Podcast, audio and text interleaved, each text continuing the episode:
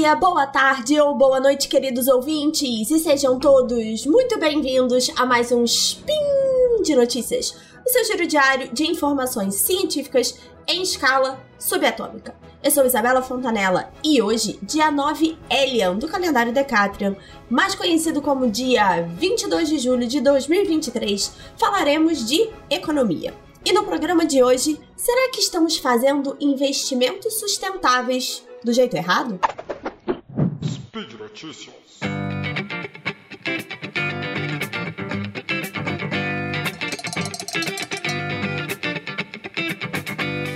Gente, nesse spin eu vou falar do paper Counterproductive Sustainable Investing: The Impact Elasticity of Brown and Green Firms, ou, em bom português, investimento sustentável contraproducente à elasticidade de impacto de empresas marrons e verdes, feita pelos pesquisadores Samuel Hartzmark, do Boston College, e Kellen Shu, de Yale.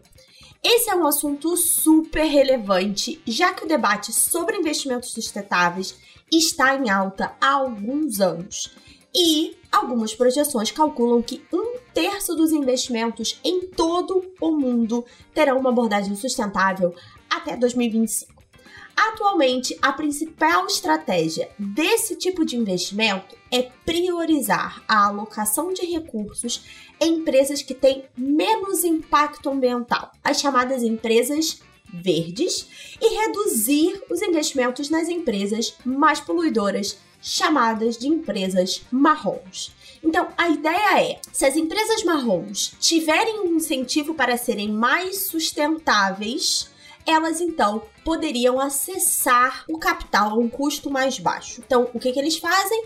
Aumentam o custo de capital, que nada mais é a capacidade, é, o dinheiro que a empresa precisa pagar, o juro ou a dificuldade que ela tem para acessar dinheiro no mercado financeiro.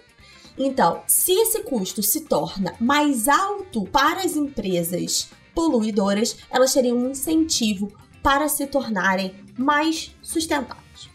Que Hartsmark e Shu levantam nesse paper que eu trouxe para vocês hoje é que essa não só não é a melhor forma de promover a sustentabilidade, como também ela pode ter um impacto contrário do esperado. Isso tudo por conta da chamada elasticidade de impacto das empresas mais poluidoras. Então, para a gente entender o argumento dos autores, vale aqui uma pausa para explicar rapidinho o que, que é elasticidade na economia, tá? Elasticidade mede a sensibilidade de uma variável em relação a uma mudança em uma outra variável.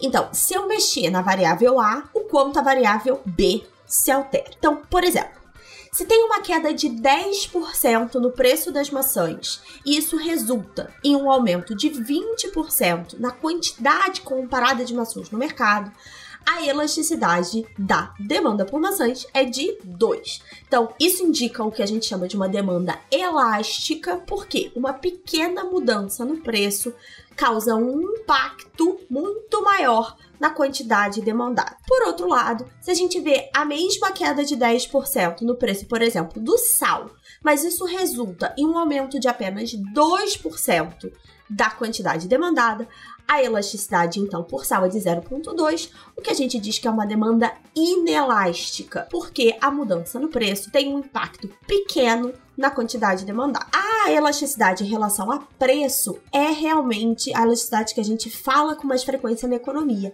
Mas no caso do paper que a gente está falando aqui, essa elasticidade é relacionada com a mudança no custo do acesso ao capital da empresa, então, esse custo que ela tem para levantar o dinheiro para financiar os projetos dela, e o comportamento sustentável dessa mesma empresa. Então, uma empresa elástica seria aquela que se comporta melhor ambientalmente quando ela tem esse acesso a recursos facilitados. O que o paper e os estudos de Hartmark e Shu mostram é que as empresas marrons, aquelas que são mais poluidoras, na verdade têm uma elasticidade de impacto negativa. Isso é, o aumento no custo de capital, a dificuldade para ela acessar o custo de capital, faz com que elas tenham um comportamento menos sustentável, que é basicamente o contrário do que a proposta de investimento sustentável coloca como centro da questão. Isso acontece porque quando uma empresa marrom tem mais dificuldade de acessar recursos para financiar os seus projetos, ela tende a correr para medidas mais poluidoras porque elas são mais baratas, mais estabelecidas no mercado e dão resultados financeiros mais rápido às empresas. Um outro problema dessa abordagem é que os investimentos ESG dão preferência a setores e atividades que já são baixos em carbono, como seria o setor financeiro e tecnologia. E com isso, as medidas acabam tendo menos impacto absoluto nas emissões. Então, vamos dar um exemplo numérico aqui para vocês entenderem isso. Imaginem duas empresas. Uma é uma seguradora que emite o equivalente a uma tonelada de carbono por milhão de dólar que ela tem de receita. E uma outra é uma fornecedora de materiais de construção que emite mil toneladas pelo mesmo milhão de dólares de receita. Então, se a gente comparar essas duas empresas, a empresa de material tem uma intensidade de emissão mil vezes maior quando as medidas, é, quando a gente está olhando, né, essas medidas de emissão em relação à receita. A estratégia mais comum de investimento seria o quê? Os investidores devem investir na seguradora, porque ela tem um impacto ambiental mais baixo, e evitar a empresa de materiais de construção. Parece bem simples.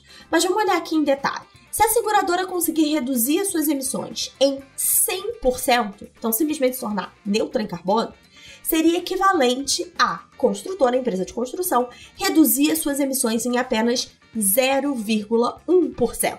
Além disso, como uma empresa de seguros, é altamente improvável que ela vá desenvolver uma nova tecnologia verde que possa ser adotada por outras empresas e revolucionar as emissões de carbono em grande escala. Já a empresa de materiais tem muito mais espaço para reduzir as suas emissões e desenvolver essas novas tecnologias, tendo então um maior impacto no longo prazo. É muito mais fácil para uma empresa que já é verde e que tem um modelo de negócios com menos impacto comprar, por exemplo, uma pequena quantidade de compensação de carbono e se tornar neutra. Ou é, ficar muito próximo dessa neutralidade. Só que essa redução de 100% nas emissões é muito menos significativa economicamente e em termos absolutos do que se a empresa marrom conseguisse reduzir as suas emissões em apenas 1%. Como os índices de sustentabilidade e os fundos chamados verdes utilizam como métrica principal as mudanças percentuais e não absolutas, as empresas com pouco impacto ambiental acabam sendo naturalmente recompensadas por suas reduções de emissão, que são percentualmente grandes, mas que acabam sendo triviais em termos absolutos. Então, o que o paper conclui é essa estratégia de investimento sustentável que é mais dominante no mercado hoje, de, favor, de favorecer empresas que são verdes para tentar criar um incentivo para as empresas marrons se tornarem mais sustentáveis, acaba tendo um impacto contrário. Ela torna as empresas marrons mais marrons, porque elas vão correr para medidas que são economicamente mais viáveis para elas, mas piores para o meio ambiente. Mas elas também não conseguem tornar as empresas verdes significativamente mais verdes, porque o espaço que elas têm para se tornar mais sustentável é menor. Mover o ponteiro em 1% de uma empresa marrom custa mais caro mas também teria um impacto ambiental maior. Então, o que os autores estão dizendo é: apesar de ser uma ideia excelente e realmente a gente precisar olhar para os investimentos com uma abordagem mais sustentável, fazer isso através do custo de capital é contraproducente. Então você pode estar se perguntando: tem solução? Sim, os atores ressaltam que essas conclusões que foram nesse paper estão criticando apenas a estratégia que é considerada dominante, né? E não todas as estratégias. Então, uma das alternativas, e que a gente já vê alguns fundos de investimento fazendo, é que os investidores se engajem na gestão das empresas marrons. Então, não só a questão de financiar ou de comprar as ações, mas de estar efetivamente sentada, por exemplo, num conselho de administração e adotar processos mais verdes ou recomendar recomendar que esses processos mais verdes sejam adotados estando dentro da administração da empresa. Inclusive, eles sugerem que os fluxos de investimento sustentável e esse engajamento que hoje estão muito mais voltados para as empresas já verdes seriam muito mais eficazes se fossem direcionados às empresas marrons. Então, basicamente, inverter a ideia atual da questão do custo de capital e se engajar mais.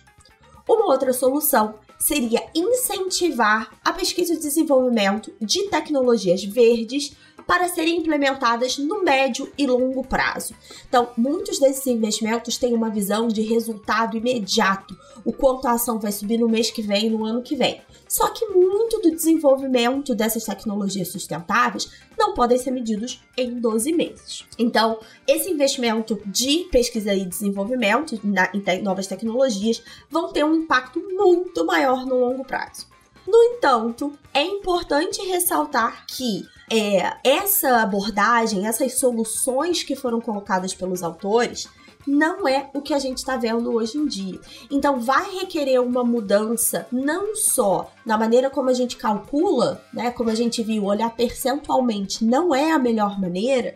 Então, e o mercado financeiro adora calcular índices, né? Então, olhar talvez por um ganho absoluto de volume de carbono evitado, né? De emissão de carbono que foi evitado, mas também mudar, dar uma virada na maneira como o mercado financeiro olha para esse tema.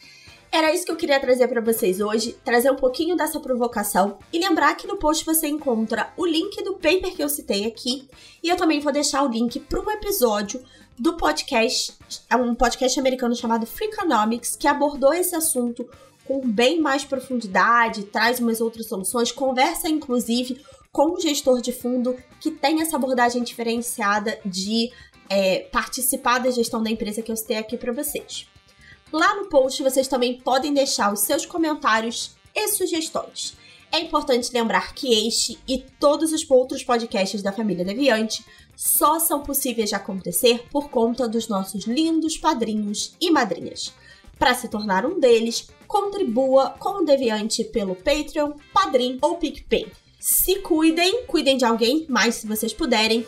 E até amanhã.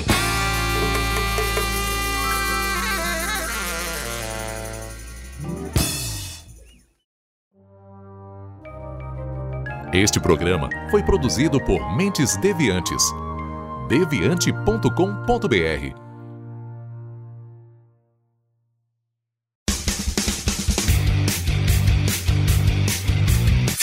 Cortes, edição de podcast.